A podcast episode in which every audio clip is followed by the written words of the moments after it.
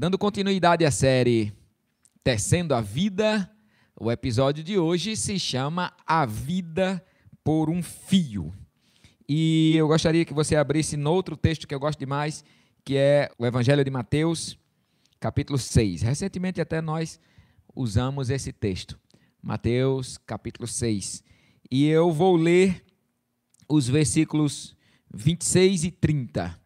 Eles dizem assim: Observai as aves do céu, não semeiam, não colhem, nem ajuntam em celeiro, contudo vosso Pai celeste as sustenta. Porventura, não valeis vós muito mais do que as aves? 30.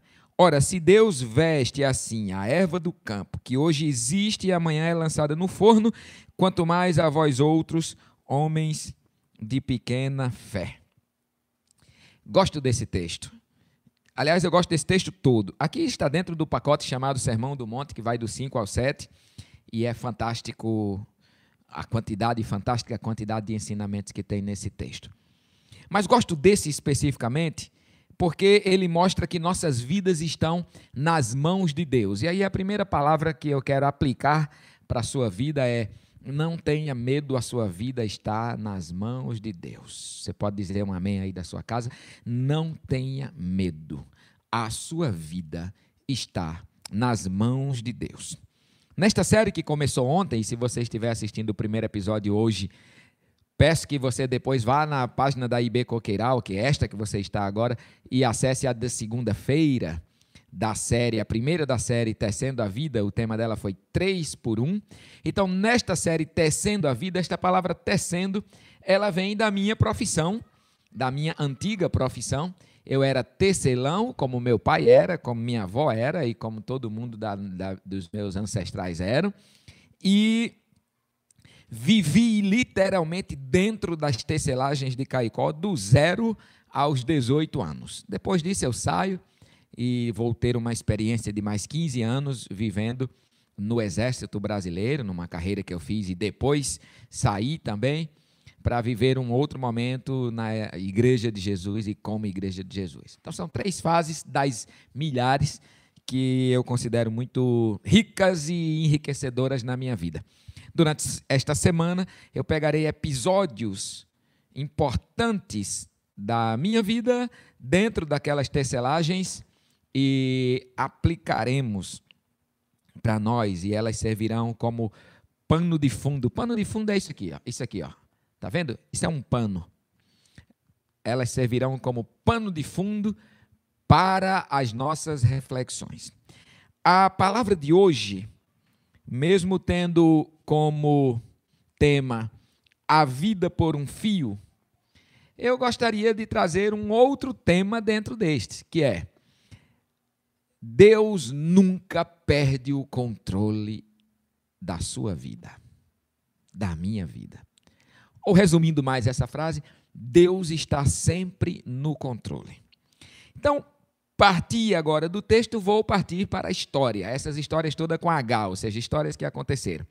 Erivaneide vai colocar aí a imagem de uma peça que é muito importante na rede, que é a lançadeira. Essa é uma lançadeira Aqui temos uma régua de. Isso aqui é polegadas, certo? Dá mais ou menos, acho que 30 centímetros, uma lançadeira. E eu pedi para você. É, pedi para colocar essa imagem aqui da lançadeira. Detone, depois teria como você colocar aquele videozinho de 8 segundos que sou eu tecendo rede.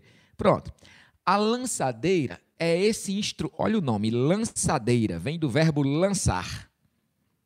Ela passa de um lado ao outro do tear. Só para você ter uma noção, o Detone vai, vai, vai colocar aí um filme que eu gravei recentemente, quando visitei a casa dos meus tios, alguns, alguns anos atrás, que sou eu tecendo, que, que era uma das coisas que eu fiz todos os trabalhos que você imaginar dentro da construção da rede. Me dando o fio, eu te entrego a rede. Eu sei, eu sei tanto quanto eu sei andar, tanto quanto eu sei falar, eu sei fazer todos os serviços de uma tecelagem. E eu quero mostrar, e eu quero mostrar aqui como é que o tiar funciona, para você entender o serviço da lançadeira. Olha aqui, preste atenção. Este instrumento, enquanto Detone não coloca, ele é feito de uma madeira muito dura, muito dura, e na ponta ele tem dois detalhes de metal que dão a ele uma espécie de formato de bala, bala, só que com projetil de um lado e do outro. E ele passa numa velocidade de um lado e do outro para da rede muito rápida. Você vai ver no filme. Aqui dentro tem outro instrumento que nesta não tem, que faz esse instrumento pesar bastante ao todo. Ele pesa aí, uma lançadeira deve pesar cento e poucas gramas. E você pode dizer, é, talvez um pouco mais. Com a espola cheia, com esse pedaço cheio aqui, com certeza muito mais. E você pode dizer, ah, mas isso pesa muito. 30 centímetros, afiada de um lado para o outro. Essa madeira, ela é tão boa que ela não pode deixar ferpas, porque senão ela essas ferpas pegam no fio que ela passa de um lado para o outro e vai quebrar, arrebentar, torar esse fio e aí vai atrapalhar o processo da rede. Então isso aqui é de um polimento cirúrgico. Você pode passar a língua aqui que você não tem perigo de se espetar em nenhuma ferpa. E como eu falei, a ponta de metal num formato de projetil. Vamos ver o, fio pra, o filme para você entender como é que funciona a lançadeira no tear. Ali ela está na minha mão. Passa o filme novamente. Eu estou segurando a lançadeira. E cada vez, pode passar bem, cada vez que esse eixo bate aqui, a lançadeira tem passado uma vez. Então ela passa aqui numa velocidade de mais ou menos, de mais ou menos, numa fração de, numa fração de três vezes por segundo num espaço de mais ou menos, que é a largura de uma rede, de mais ou menos um metro, um metro e meio. Aqui atrás, Detone falou que tem outra lançadeira. Hoje a gente está cercado por lançadeira. Aqui tem outra cheia, como eu falei para vocês. O nome desse treco que tem aqui dentro é espola. Ok, bota o filme novamente aí. O que acontece é que de vez em quando essa lançadeira que ela está passando muito rápido aqui dentro e você não vê, ela, pode ir passando, ela salta. E quando ela salta, pode ir passando. Quando ela salta, se parar, pode ir passando. Que é isto aqui. Quando ela salta, ela salta como uma bala. Agora sim, agora a gente pode voltar às luzes. Ela salta como uma bala. Como uma bala mesmo. Ela tem o formato de uma bala e ela salta muito ligeira. Geralmente, de um lado do tear tem uma parede. E nessa parede você tem vários buracos no reboco, porque toda vez que ela salta, ela faz um buraco muito grande no reboco quando ela pega de ponta. Quando ela pega com essa ponta de ferro, ela arrebenta o reboco da parede. E na tecelagem que eu trabalhava, quando eu tinha aí, a história de ontem eu tinha oito anos, isso foi em 83, e aí em 85 nós fomos trabalhar numa tecelagem ainda maior, e essa tecelagem tinha 12 teares enfileirados em praticamente dois lados de seis, e de vez em quando uma lançadeira dessa saltava ia bater no outro lado e pegava em alguém. Se ela bate em você de lado, não tem muito problema não. Você só vai sentir uma dor muito grande, muito grande, muito grande, muito grande. Se ela bate em você de frente, você imagina que ela causa um buraco muito grande num reboco de cimento de uma parede imagino que ela não pode fazer na face. Onde ela passa, mais ou menos dessa altura, era quase a altura que eu tinha quando eu tinha 10 anos. Eu sou pequeno hoje, imagina quando eu tinha 10 anos. E um belo dia eu ia passando, dos meus tantos trabalhos, eu tinha que passar na frente desses teares um milhão de vezes por dia, e de repente o mundo se apaga. E quando eu me acordo, eu estou cercado de um monte de gente e eu tinha desmaiado e não sabia o que é que tinha acontecido. E depois foram me dizer que uma lançadeira saltou e pegou no meu rosto. A pancada foi muito grande, me derrubou e me desmaiou na hora. A sorte que eu tive naquele dia é que a lançadeira, você viu a ponta da lançadeira como é? Literalmente uma bala. A lançadeira não bateu de frente. ela bateu de lado. E porque ela não bateu de frente, simplesmente um acaso do destino. Ela pode bater de frente, ela pode bater de lado, ela pode bater no objeto que está na sua frente, de qualquer jeito. E se ela tivesse batido de frente, possivelmente eu, eu teria morrido naquela ocasião, ou eu teria é, sido danificado para o resto da vida, ficado sequelado para o resto da vida. É por isso que o tema desta é a vida por um fio. É porque naquele dia a mão de Deus, de alguma maneira, fez com que aquele objeto batesse em mim de lado e não de frente. Senão, não estaria aqui contando essa conversa. Na mesma época, o dono daquela tecelagem comprou uma máquina chamada urdideira, de urdir o fio. Não, não vou explicar esses detalhes. E ela tinha um rolo muito grande e era difícil limpar esse rolo por dentro. Porque você não podia sua mão não chegava lá dentro daquele rolo. Só que Zé Marcos tinha uma vantagem. Eu era muito pequeno e muito magro. Então eu era o único na tecelagem que conseguia entrar dentro daquele rolo e limpar o rolo por dentro. Então todo sábado eu tinha a missão de limpar dezenas de máquinas e eu saía literalmente preto de óleo, porque elas têm muito óleo. E era a única pessoa capaz de limpar aquela, aquele rolo da urdideira, porque a urdideira como eu falei, não dava para entrar ali. Somente Zé Marcos, porque era o menor da tecelagem. Um belo dia eu estou limpando, e como eu sou muito pequeno, e eu era muito pequeno, alguém chegou e ligou a urdideira.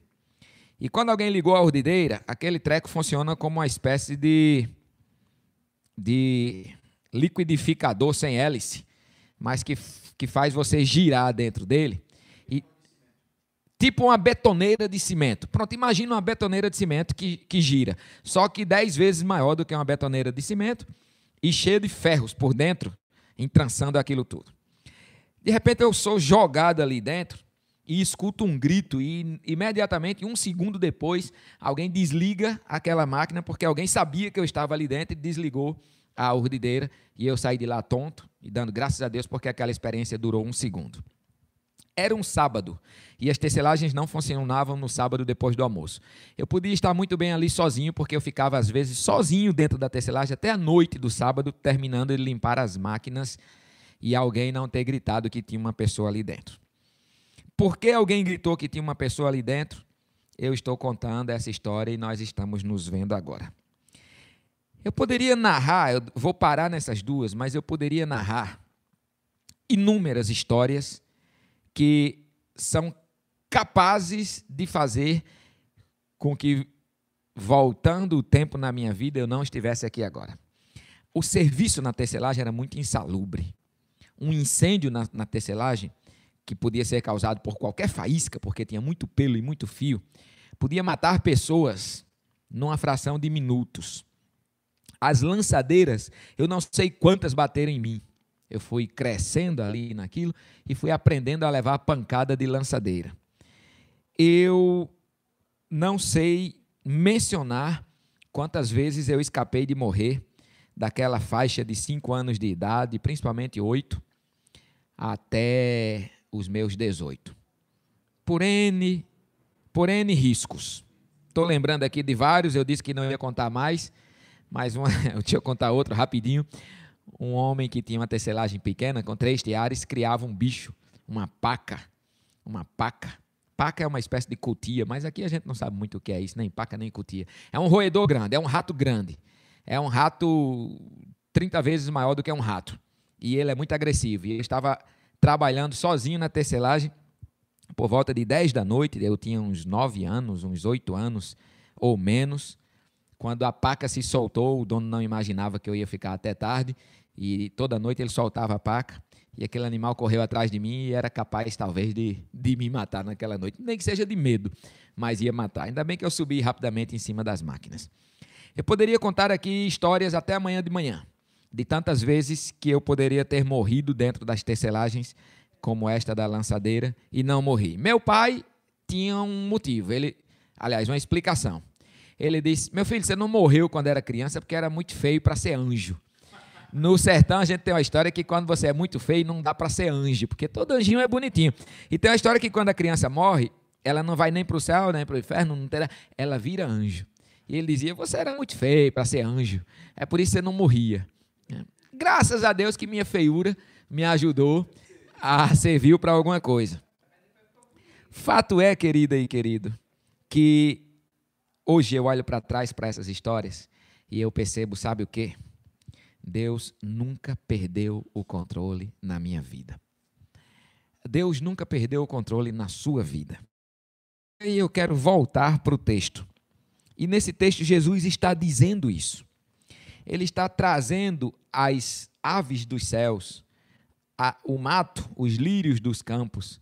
E ele está dizendo: olha, essas coisas que vocês julgam que são muito menos importantes do que vocês e de fato são, Deus o Pai cuida delas com o cuidado paternal, maternal se cuida com esse amor, quanto mais não cuida das suas vidas homens de pequena fé. Homens de pequena fé, pessoas de pequena fé, é o registro aqui no versículo 30. Deus está sempre no controle. Ele está sempre no controle para fazer com que a inclinação de uma peça não te mate, para fazer com que não sei que experiências você viveu, mas certamente se você olhar para trás na sua vida, você também vai se identificar com histórias como essas e você vai dizer: é, também eu podia não estar aqui. Também eu podia ter morrido quando aconteceu aquilo, também eu podia ter morrido quando aconteceu aquilo outro. Deve estar passando algumas imagens na sua cabeça em que você vai se lembrar que a sua vida esteve por um fio naquele dia da lançadeira, literalmente um fio, porque aquela, aquele projetil, aquela bala, ela só tem uma finalidade: levar um fio de duas pernas, ou seja, um fio bem fininho, uma pareia de fio, um par de fios, de um lado para o outro, numa velocidade aí de 6 a 8 metros por segundo. Transforma isso depois em quilômetros por hora e você vai ter uma noção.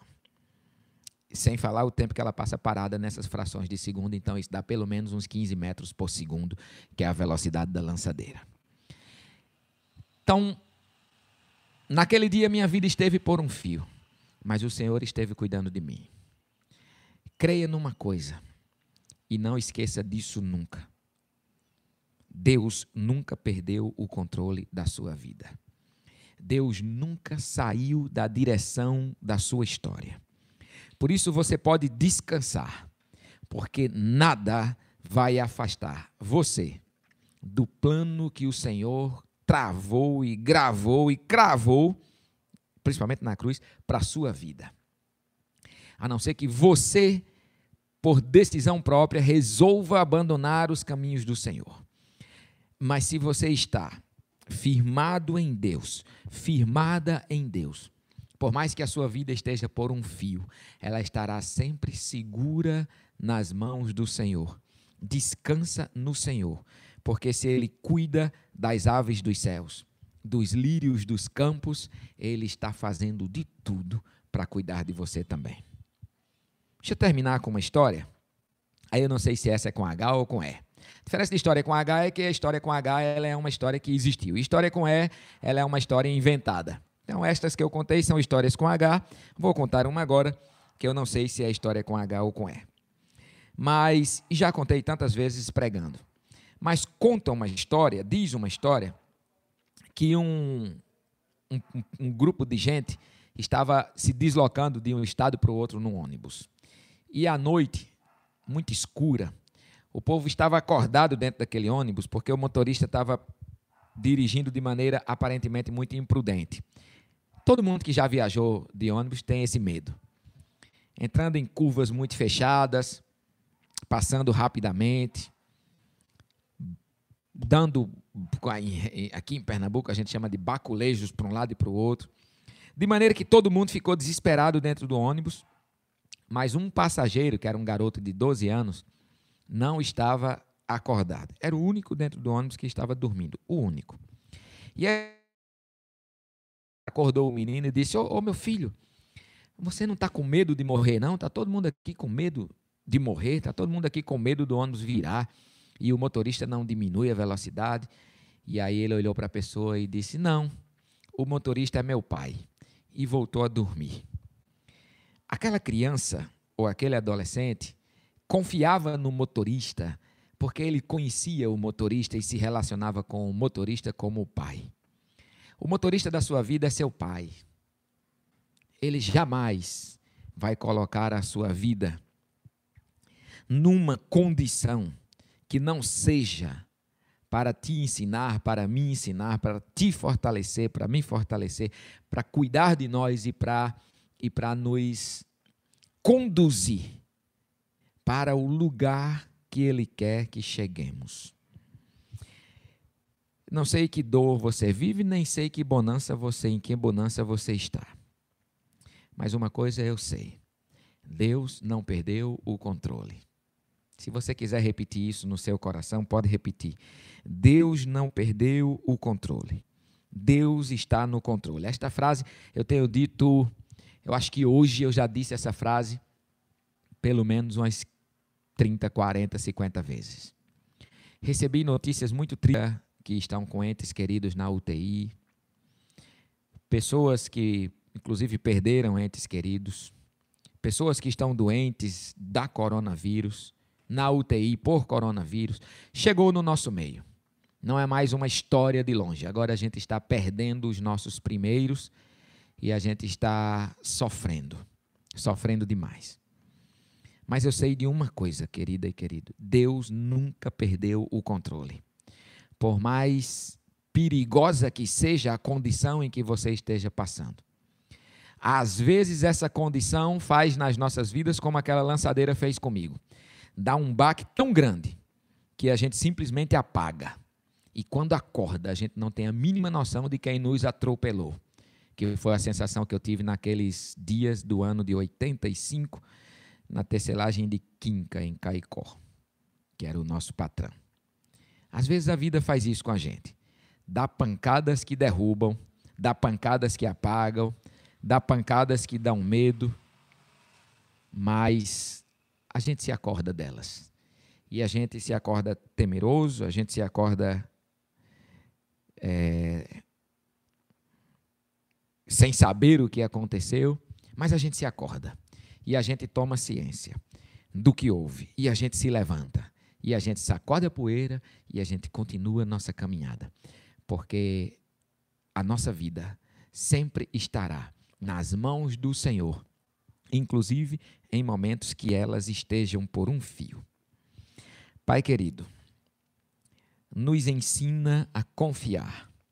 O Senhor é o Deus que está no volante, é o Pai motorista que guia o nosso caminho. É o Senhor que conduz e tece a nossa história, conduz e guia a nossa, a, no, a nossa caminhada, o nosso destino, nós não estamos à deriva. Nós não estamos perdidos como pessoas que estão em barcos à vela no meio de um mar escuro e bravio. Nós não estamos. Mesmo que às vezes tenhamos estas sensações e vivamos estas experiências, mas não estamos. Nossas vidas estão em Suas mãos. O Senhor não perdeu o controle e o Senhor está se utilizando de tudo para que a história que o Senhor planejou para nós seja transformada em fato concreto. Obrigado. E nos faz descansar nesta certeza. É nosso pedido e nossa oração gratos e esperançosos. Em nome de Jesus. Amém. E amém.